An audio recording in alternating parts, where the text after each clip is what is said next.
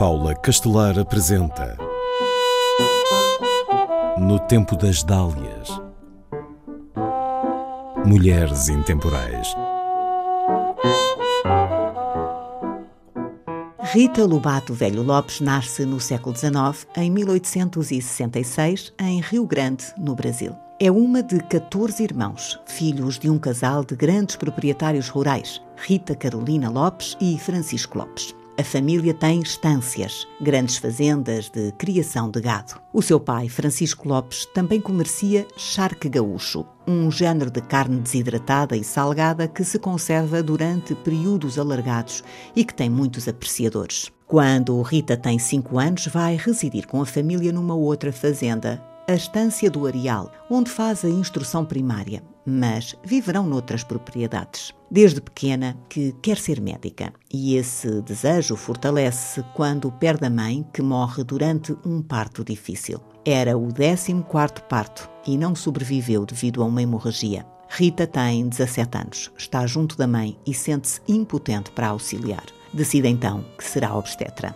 Mas nem tudo são rosas até conseguir a sua formação alguns olham-na de lado. Existe ainda algum preconceito quanto a mulheres que abraçam profissões diferentes da de professora de instrução primária. Os estudos são caros, mas isso não constitui problema. A família pode e paga a sua formação. Um dos irmãos também estudará medicina como ela. O pai deixa o Rio Grande do Sul e muda-se com os filhos para o Rio de Janeiro para que eles ali frequentem a universidade. Rita Lobato tem apenas duas colegas mulheres na Faculdade de Medicina do Rio de Janeiro. Continua depois o curso na Universidade Federal da Bahia, onde faz vários amigos. É uma excelente aluna. Propõe-se a exame várias vezes, conseguindo concluir o curso em metade do tempo habitual. Em 1887, três anos depois de ter entrado para a medicina aos 21 anos, a sua tese de conclusão de curso é aprovada. Torna-se assim a primeira mulher formada em medicina no Brasil.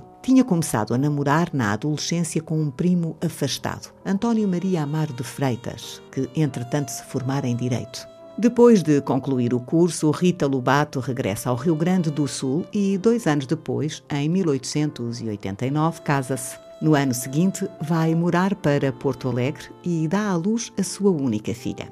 Atende em casa os pacientes, a maioria mulheres, que a procuram no sentido de serem tratadas das chamadas doenças de senhoras. Atende também gratuitamente os doentes que não podem pagar as consultas. O marido acaba por deixar a advocacia para se dedicar a dirigir a fazenda que, entretanto, tinham adquirido. Em 1910, Rita Lobato volta a estudar. Vai durante alguns meses para Buenos Aires, onde toma contacto com algumas novas técnicas e descobertas médicas. Após o casamento da filha, cessa a sua atividade como médica. Reforma-se e doa o equipamento de saúde do seu consultório à Santa Casa da Misericórdia.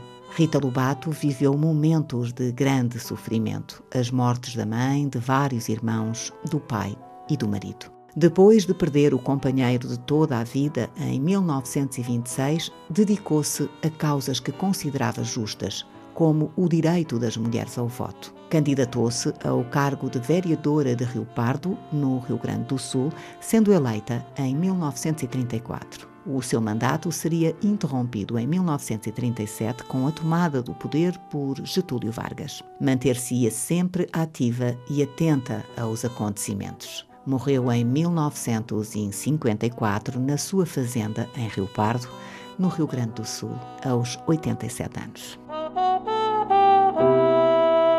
No tempo das Dálias, em parceria com o MIMA, Museu Internacional da Mulher.